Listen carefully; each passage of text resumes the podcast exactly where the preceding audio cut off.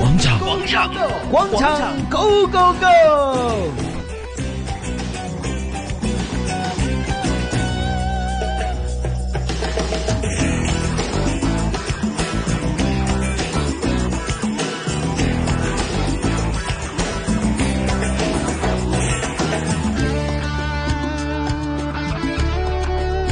好了，每逢星期二呢，我们健康日在电话线上呢，当然请来了健康达人哈，我们的药剂师庞爱兰，Hello Scarlett，Hello Scarlett，你好，各位主持，早晨早晨啊，系啊。我知道庞爱兰呢是非常注重这个健康的，对啊尤其呢女性的健康呢就更加注重了对哈，。各方各面啊是，大家都知道呢，就说这个女性呢是很容易有骨质疏松的，哎啊，并且呢，尤其呢，就是说，当你这个就收了经之后的这个女性呢，就更加容易体现得出來啦。嗯咁啊，龐愛蘭，我知你有好多數字嘅喎，即係唔淨係香港啊，即係世界各地啊都有關於一啲冇錯啊嘅骨質疏鬆嘅情況，同我哋講講啊。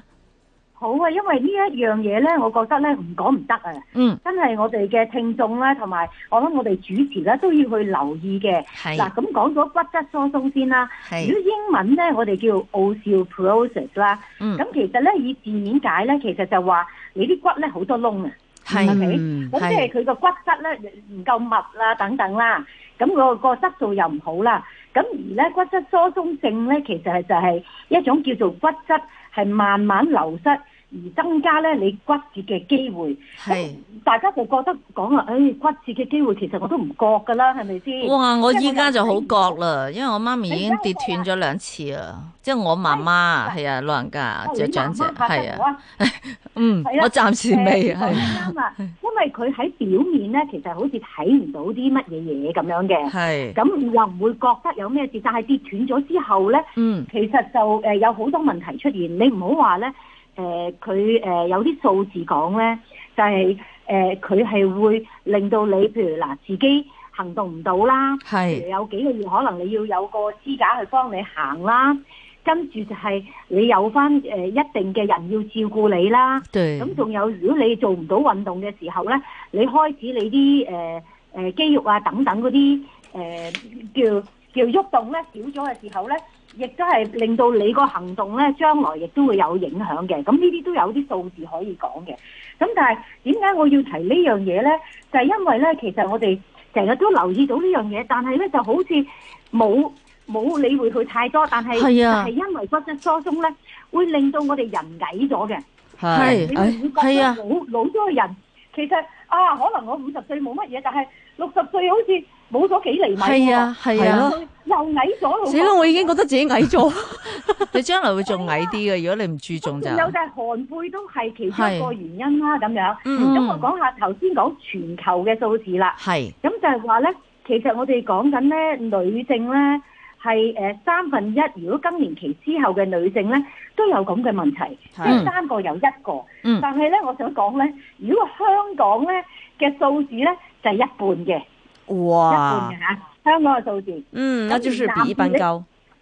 係啦。但係你頭先阿 Joyce 你提過咧，就係話誒，即係女士咧要關注呢樣嘢，但係其實咧男士哦都有㗎，哇係係啊，因為男士咧，如果你係誒五十或以上嘅年紀咧，嗯有每五個咧就有一個有咁嘅問題啦，咁樣。係女性就會強就就嚴重好多女，性嘅多男性都有多好真係嚴係重好多嘅。但係咧，如果你睇翻香港啲數字咧，係喺誒誒十一年嚟，喺二千至到二零一一年咧，佢哋都做咗啲研究嘅，就發現咧跌親嘅人咧，嗯其實如果年紀越大咧，其實你相對上女性啊同埋男性咧嘅死亡率咧，其實係男性高啲嘅喎。哇雖然係啊，即係個數字咧，其實係誒、呃男性唔知係咪我哋女性都係比較 active 啲、喐動多啲咧？誒、嗯嗯即係嚇，但係咧就男性咧嘅死亡率係高啲嘅，越年紀大就越緊要。但係點解我會話？咦？點解我哋東南亞，譬如尤其是我哋香港，點解會一半咧？咁係咁你睇下咧，就以我哋講緊個 hip 啊嚇，即係係盆骨嗰度，即係即係如果跌親咧，喺係一九五零年嘅時候咧，就有誒一百六十幾萬人嘅嗯就，跌親嘅哇，咁即係多人跌做呢一個 hit，係啊咁 多人跌親，有百幾萬人即跌親， 係仲要係同一個位喎，同一個位 hit 位係啦係啦，係啊，咁係啦我哋預計咧二零五零年咧就有六百二十六萬嘅。預嗯計嚇，呢個係嗯預計嘅數字。但係我想話咧，一半咧係我哋亞洲人嚟嘅，佢預計係係三三百二十五萬到啦咁樣。哦就睇到咧，但可能會唔會係像我哋亞洲人即係食飲牛奶少啊咁樣，會唔會又有影響咧同嚇？埋點解我哋食芝會士又少啊？咁同埋點解我哋會撲親多過外國人咧？啊最咁 social- 咁呢個你你又要睇下嗱，你你講得啱嘅，我諗我哋嘅習慣性咧，嚇飲啊食習慣其實呢我哋飲牛奶啊。食係芝士啊，即係嗰啲真係相對外國人咧，你知我哋細個咧，即係係即係唔係細個嘅，其實我哋喺加拿大生活咧，好似飲牛奶咧就好似飲水咁啊。嗯翻到嚟香港咧，其實唔知點解咧，即係好少飲奶嗰個習慣，因為實在太多其他嘢飲啦。係真但係其實咧，如果你係後生嘅話咧，其實都要係開始去建立你自己嘅骨嗰個所謂嘅密度啊，嗯，即係咁個儲存庫其實係好重要嘅。哦，咁所以咧就係、喺大概廿零歲咧就去到嗰個高峰啦。咁所以係我知道有啲主持咧好後生嘅，咁所以記住咧，你哋食嘢嘅時候咧，要係留意下多啲奶類啊嘅食物啊，譬如好似仲有啲蛋白質啊，譬如肉啊、魚啊、蛋啊、豆類啊、乾果啊，嗯誒係即係嗰啲咧其實都係好重要咯。咁係令到佢係能夠有誒、呃天然嘅食物裏邊咧，都可以攞到你足夠嘅嘅維他命同埋礦物質同埋鈣咯。係。嗯咁又使唔使做啲運動啊？咁樣啦，有啲咩運動可以加強下？學你啊，要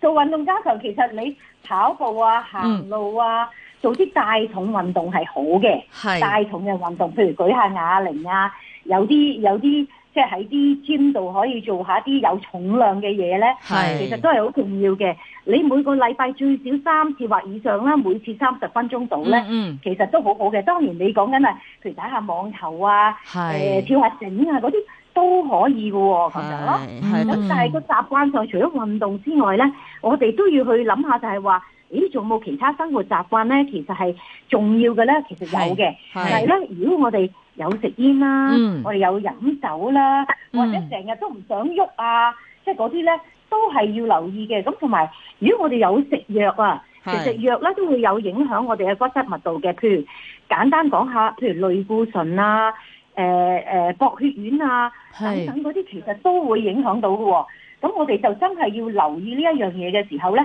喺日常生活裏邊要調教一下先得啦咁樣。Ờ. 嗯咁同埋我想講咧，誒、如果大家想計下數咧，嗯其實喺英國咧有一間叫 University of Sheffield 啦，咁佢咧就有一個咧誒、呃叫誒、呃一個 program，你叫 Fracture Risk Assessment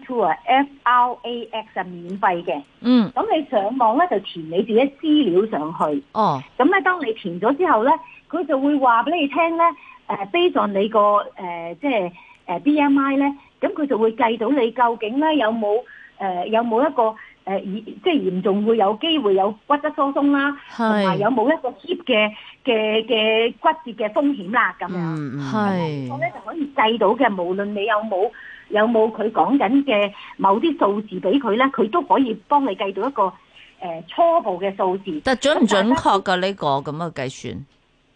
我諗都幾準確嘅，俾到係你少少嘅參考。嗯咁、但係講真幾準確都好啊！係你如果話嗯，我而家啲數字都幾好喎、咁係我開始做運動懶叻啦懶叻啦你啦，係係啦，嗯因為佢係一個持久戰嚟嘅。係我哋係需要咧係去誒點講啊？持之以我恒哋，都要不嗯不斷要做持之以恒，你講得啱啦。咁同埋咧誒，我自己睇到咧就係話，我哋嘅鈣質咧要吸入咧，即係嗰個。嗰個都係重要嘅，除咗飲食，你話咦飲食我都我都可以誒、呃食到我要嘅份量喎、譬嗯如每日咧，我哋講緊咧誒鈣質咧係一百至到誒、呃、應該係一千至到千二個毫克嘅。啊每一日嘅咁樣啦。咁你譬如可能飲奶啊，食嗰啲叫西蘭花啊，即係嗰係類嗰啲啦，咁都有機會嘅。咁但係如果唔夠嘅話咧，你就可以誒食嗰啲鈣片啦。嗯咁而咧，因為咧幫助你吸收咧都要維他命 D 嘅。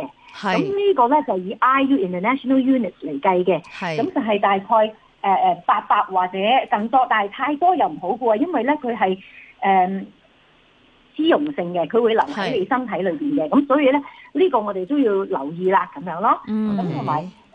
誒要小心我哋自己行路嘅時候咧，係就唔好話即係即係跑得太快啊！有時追巴士啊，我識得有個朋友咧就係咁啦，佢係追 van 仔，係咁咧其實係得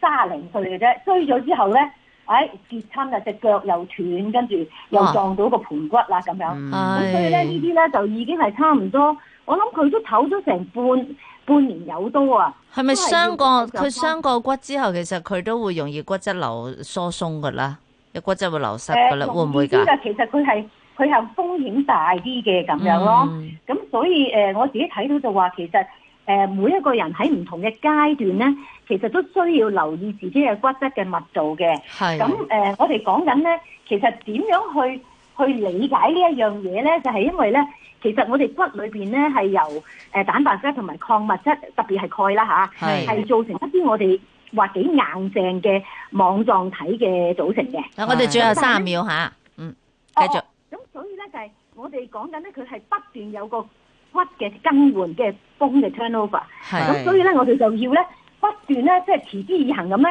有鈣質啊，有做運動啊，誒、嗯去配合佢，令到佢骨質密度咧更加好。咁所係以咧，先令令令我哋咧更加健康咧，同埋咧係更加咧係